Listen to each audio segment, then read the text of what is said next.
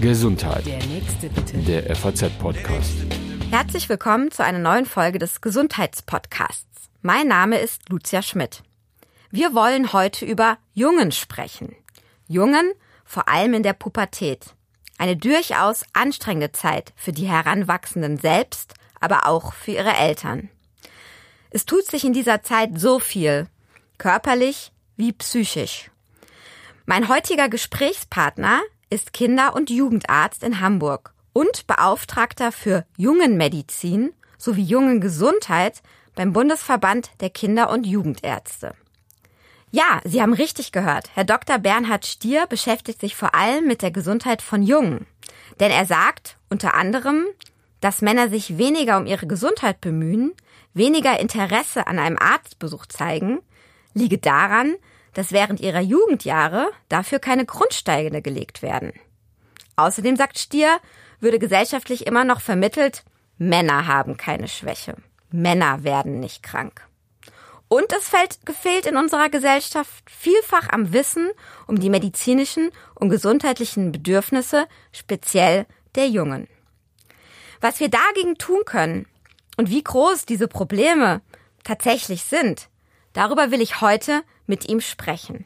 Herzlich willkommen, Herr Stier. Ja, herzlich willkommen und ganz herzlichen Dank auch, dass äh, wir miteinander ins Gespräch kommen. Ja, ich finde das ja ein sehr spannendes Thema, was ja nicht unbedingt irgendwie für den Otto Normalverbraucher direkt auf der Hand liegt. Ähm, wann ist Ihnen denn in Ihrer Arbeit als Kinder- und Jugendarzt aufgefallen, dass Jungs anders, schlechter versorgt sind in der Pubertät als Mädchen?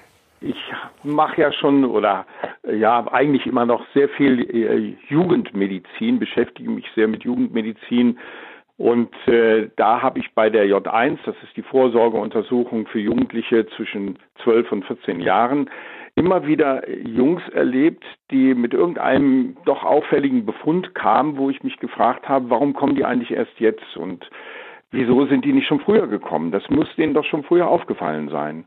Und dann habe ich mich intensiver damit beschäftigt. Ich hatte Kontakte auch nach USA, war auch selbst in Amerika, wo doch dieses Thema schon ein bisschen mehr ähm, verbreitet ist, beziehungsweise die Aufmerksamkeit darauf doch et etwas deutlicher ist.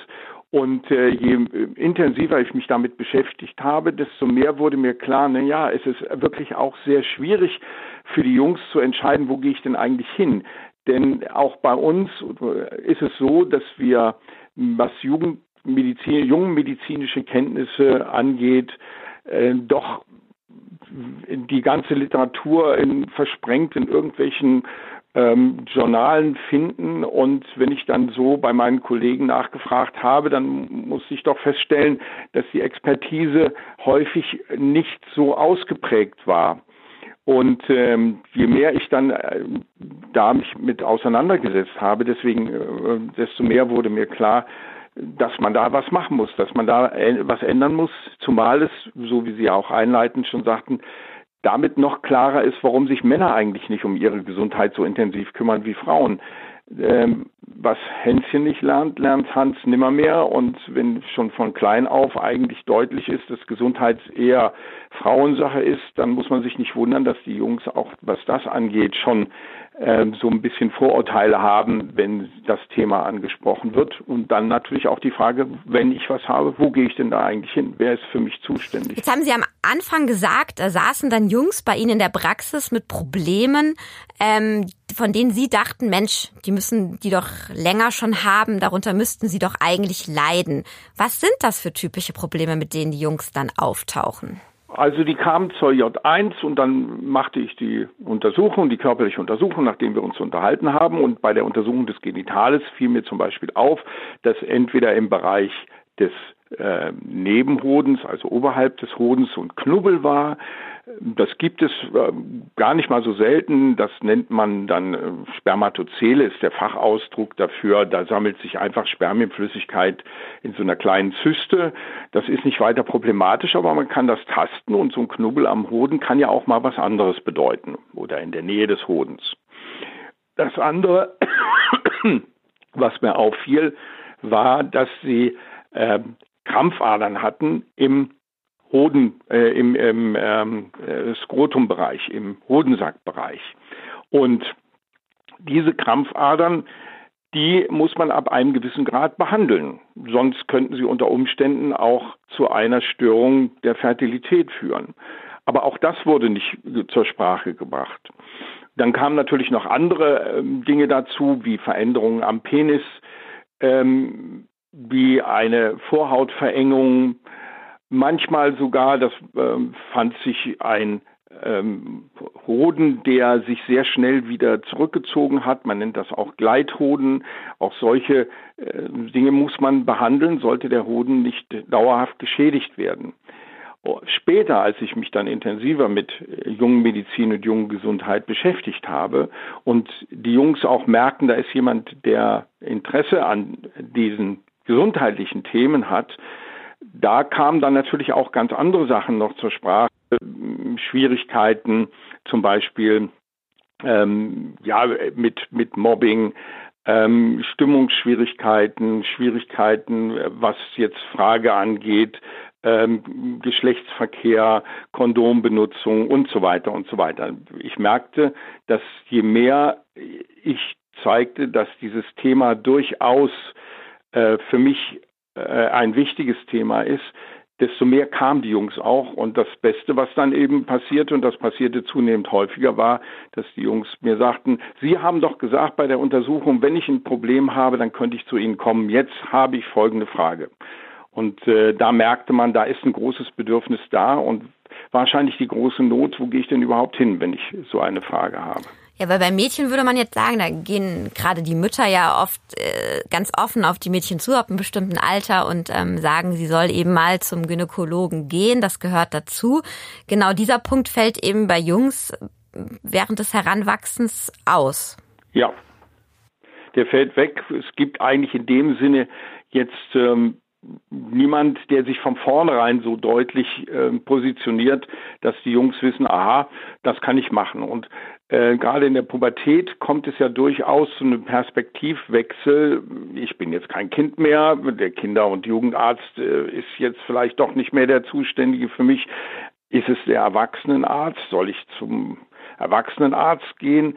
Ähm, den kenne ich überhaupt gar nicht. Und gerade bei äh, Themen rund um das Genitale, rund um die Sexualität, da ist es sicherlich ganz wichtig, dass man jemanden hat, zu dem man doch schon eine gewisse Vertrauensbasis aufgebaut hat und äh, ja, wo ist der zu finden. Was ist mit den Urologen? Müssten die da mehr, sage ich mal, jungen Jugendmedizin machen? Urologe gilt ja immer so ein bisschen vielleicht als der Arzt des alten Mannes. Mannes. Ja, dieses Bild ist durchaus da. Die Urologen und ich arbeite mit einem Urologen zusammen. Wir machen jedes Jahr äh, zusammen mit äh, noch einem Kinderurologen und Kinderchirurgen und einem Kinder- und Jugendpsychiater ein sehr interessantes Symposium bei dem größten Pädiatriekongress in Deutschland. Äh, ganz bewusst auch ein Urologe dabei der sich auch auf den Weg gemacht hat, Jungs, die Jungsversorgung medizinisch zu verbessern. Und äh, das ist aber nichts, wo man sagen kann, äh, dass jetzt alle Urologen diesbezüglich sich auf den Weg gemacht haben. Man merkt das auch an seinen Anstrengungen in seinem Bereich, äh, wie schwierig es ist, die Urologen für diese Thematik zu interessieren. Und dann muss man natürlich auch sagen, die Urologen haben es insofern noch ein bisschen schwerer, weil die kommen ja quasi nachgeordnet. Wir als Pädiater, als Kinder- und Jugendärzte sind ja die, die die Jungs eigentlich von Anfang an kennen. Und es gibt ja jungenmedizinische Probleme schon von Anfang an unter Umständen. Und wir können sie versorgen, wir können entsprechend das bahnen. Wir müssen bloß den Kontakt weiterhalten und wir müssen auch zeigen, dass wir uns auch dann, wenn die Jungs in die Pubertät kommen, wenn sie ähm, ins Jugendalter kommen, dass wir dann auch noch zuständig sind. Zuständig sind wir eigentlich bis 18 Jahre, eventuell sogar etwas darüber hinaus. Und diese Zuständigkeit müssen wir zeigen und die beste Art und Weise, das zu zeigen, ist unsere Expertise. Und das müssen wir einfach mehr in den Blick nehmen. Also das heißt, die Hauptaufgabe sehen Sie schon bei den Kinder- und Jugendärzten erstmal. Ist es dafür wichtig, dass Sie nun auch einen Mann wagen? Glauben Sie, das funktioniert bei Ihren Kolleginnen genauso gut, der Zugang dann, dass der Vertrauensaufbau? Hm, also grundsätzlich habe ich gelernt, dass der Vertrauensaufbau durchaus genauso gut funktionieren kann. Natürlich ist man eher geneigt zu sagen, oh, die Tatsache, dass ich ein Mann bin, schafft mir ein besseres Vertrauen zu den Jungs. Das ist nicht unbedingt so. Man darf nicht vergessen, dass gerade zu Beginn der pubertären Entwicklung es eine homoerotische Phase gibt und die Jungs tatsächlich auch in unserer aufgeklärten Gesellschaft noch vielfach so eine Homophobie haben. Also eine Angst ähm, vor Homosexualität. Das ist leider Gottes so. Man sollte es nicht mehr glauben, aber es ist doch noch relativ stark ausgeprägt. Und äh, das kann durchaus dazu führen, dass sie äh, Scheu haben, sich einem Mann mit bestimmten Themen zu öffnen. Und dann kommt noch dazu, sie sind es eigentlich gewohnt, Aufklärung findet gar nicht mal so selten immer noch über die Mütter statt, mit den Müttern darüber zu sprechen, eher sogar noch als mit den Vätern. Auch das wird sich langsam zum Glück ändern. Und von daher ist es den Jungs gar nicht so ungewohnt, auch über bestimmte Themen, auch rund um den Genitalbereich mit Frauen zu reden. Und gerade vielleicht auch mit Frauen, zu deren, denen sie eine gewisse Distanz haben, ähm, gerade was jetzt Jungs mit Migrationshintergrund angeht, kann das zum Beispiel eine äh, große Rolle spielen, dass sie sich unter Umständen lieber dann doch von einer Ärztin untersuchen lassen und nicht von einem Arzt. Also ich glaube, dass grundsätzlich die eigene Einstellung dazu etwas Entscheidendes ist. Wenn ich ganz unvoreingenommen da herangehe und wenn ich meine Expertise deutlich mache, dann ist das alles viel, viel wichtiger als jetzt, ob ich Mann oder Frau, ob ich Arzt oder Ärztin mhm. bin. Jetzt haben Sie gerade die Eltern schon angesprochen. Ähm, Ihre Grundkritik ist ja, dass eben Jungen viel zu wenig in Sachen Gesundheit in den Fokus genommen werden. Was haben denn da Eltern auch für eine Schuld dran und was können sie Eltern mit auf den Weg geben? Es ist ja nicht immer unbedingt einfach, einen 15-jährigen Jungen in ein Gespräch auch noch über sensible Themen zu involvieren. Also es zeigt sich immer wieder, dass gerade das Vater-Sohn-Gespräch etwas ganz Wichtiges ist. Der Sohn lernt primär vom Vater beziehungsweise vom männlichen, von einer männlichen Bezugsperson. Was bedeutet Männlichkeit? Was bedeutet Mannsein? Und wir haben da als Väter, und ich sage ganz ausdrücklich wir, denn ich bin auch Vater zweier Söhne, wir haben da eine große Verantwortung, was das angeht, deutlich zu machen, dass wir uns nicht nur um unsere eigene Gesundheit kümmern, sondern dass Gesundheit überhaupt ein wichtiges Thema ist und wie wir uns verhalten, was Gesundheit angeht. Denn das wird abgeguckt. Und dann ist es so, dass wir schon im Kindesalter den Fokus darauf legen müssen, dass sei es bei Erkrankungen, sei es bei Verletzungen, bei Unfällen, Jungs die gleiche Fürsorge und die gleiche Aufmerksamkeit haben sollten wie Mädchen auch. Es ist nach wie vor noch so, dass wenn Jungs hinfallen, sich die Knie aufschürfen, wenn sie sich eine Wunde äh, an der Stirn zuziehen, vielleicht sogar eine Platzwunde, dann wird das lange nicht so äh, stark gewertet wie bei Mädchen, weil eine Narbe an der Stirn eine Narbe ziert. Das höre ich, habe ich immer wieder gehört. Also beim Jungen, nicht beim Mädchen. Also was gerade die Thema Gesundheit angeht, sind auch schon die Eltern häufig etwas sensibler, was die Mädchen angeht. Das sogenannte schwache Geschlecht, aber stimmt das im Prinzip gar nicht. Das schwächere Geschlecht hat man manchmal den Eindruck, sind eher die Männer, sind die Jungs, als äh, jetzt den Fokus zu haben auf die Jungen, auch auf die Jungen. Man soll die Mädchen dabei nicht vernachlässigen. Also von Anfang an sollte man hier darauf gucken, dass eine, was es Gesundheit angeht, eine Gleichbehandlung stattfindet, eine Gleichfokussierung und vor allen Dingen die Väter sollten sich mehr ihrer Verantwortung ähm, was Gesundheitsthemen angeht, bewusst werden. Das war jetzt sozusagen der Appell an die Eltern. Sie haben auch gesagt, dass Sie finden, dass das Wissen über die medizinischen und gesundheitlichen Bedürfnissen von Jungen in unserer Gesellschaft gar nicht bekannt sind. Was meinen Sie damit genau? Was haben die für Bedürfnisse? Ja, sind es die, ist die medizinische Situation nach wie vor äh, noch nicht befriedigend gelöst. Wir haben Leitlinien in verschiedenen Bereichen von Erkrankungen. Ich denke zum Beispiel jetzt an den Hodenhochstand, ich denke an die Behandlung der Phimose, ich denke an die Behandlung einer Fehlbildung im Bereich äh, des Penis. Äh, das sind alles so Dinge, ähm, da sollte man eigentlich annehmen, dass inzwischen große Klarheit herrscht, wie man solche Sachen behandelt. Das ist aber nicht der Fall. Das ist einmal von der medizinischen Seite her. Und, da fehlen äh, einfach Daten und Erfahrungen und Therapieideen, oder? Ja, nicht, da fehlen nicht Daten. Wir haben inzwischen äh, Daten, wir haben gute Daten, aber die Erfahrung in der Breite ist nicht vorhanden, sodass nach wie vor noch da sehr große Unterschiede in der Qualität der Behandlung existieren. Und das darf eigentlich nicht sein. Also da müssen wir jetzt gerade, was diese medizinische Seite angeht, sehen, dass wir da auf einen wirklich guten Standard kommen. Den haben wir nach wie vor noch nicht erreicht. Das zeigen verschiedene Untersuchungen und nicht des, äh, zuletzt habe ich ja deswegen auch so ein Manual äh, Junge Medizin geschrieben, neben der Herausgabe eines äh, dicken Buches, Lehrbuches über jungen Medizin, jungen Gesundheit. Das Manual ist eine Orientierungshilfe für Pädiater, Hausärzte und Urologen, damit wir jetzt, was die gängigsten Erkrankungen angeht, äh, jetzt im Genitalbereich gesprochen, da wirklich einen gewissen Standard setzen.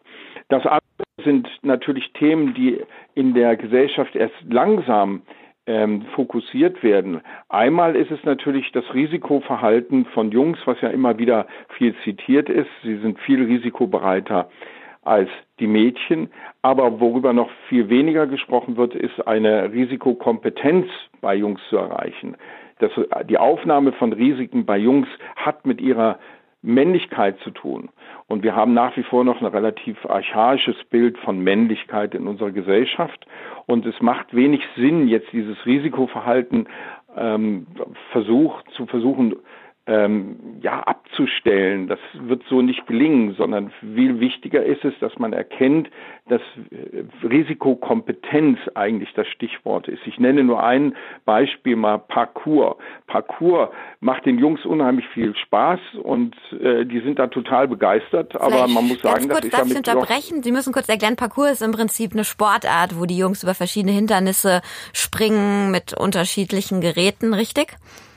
Ja, Gut, okay, dann gerne weiter, nur damit wir wissen, von was genau. wir reden. Und äh, die, äh, diese Sportart wird von den Jungs sehr häufig genutzt, neben anderen äh, Risikosportarten mit Mountainbikes. Also man braucht bloß bei YouTube mal zu gucken, was da alles gemacht wird. Da bleibt dann manchmal der Atem stehen. Und man muss erkennen, dass das eigentlich erstmal zu dieser Vorstellung von Männlichkeit und Mannsein gehört. Und viel wichtiger ist es, jetzt äh, eine Risikokompetenzschulung zu machen, zu zeigen, ähm, auch wo liegen die Gefahren, wo liegt die Problematik und wie kann ich das umgehen, wie kann ich das ändern, was, wie kann, was kann ich mir zutrauen, was kann ich mir nicht zutrauen. Dann die Frage zum Beispiel der ähm, Körperästhetisierung, Doping, Anabolika. Auch die Jungs achten inzwischen schon auf ihren Körper. Und dabei spielt der muskulöse Körper eine ganz entscheidende Rolle. Und äh, da werden gar nicht selten ähm, Anabolika und Dopingmittel benutzt, selbst im Freizeitsport, also nicht äh, etwa äh, in den äh, ja, Sportarten, die äh, jetzt der Dopingkontrolle unterliegen. Und äh, das ist eine noch viel zu sehr unterschätzte Gefahr. Essstörung zum Beispiel ist ein Thema, was bei Jungs nach wie vor noch überhaupt gar nicht so richtig im Fokus ist. Da denkt man sofort bei Essstörungen an Mädchen. Dann die Frage der Depression. Da haben wir immer mal wieder so Wellen. Ich denke nur an den Selbstmord von dem Fußballer äh, Enke der das Thema mal überhaupt erst ins Bewusstsein gerückt hat. Aber nach wie vor wird Depression viel mehr mit Frauen in Zusammenhang gesehen als mit Männern.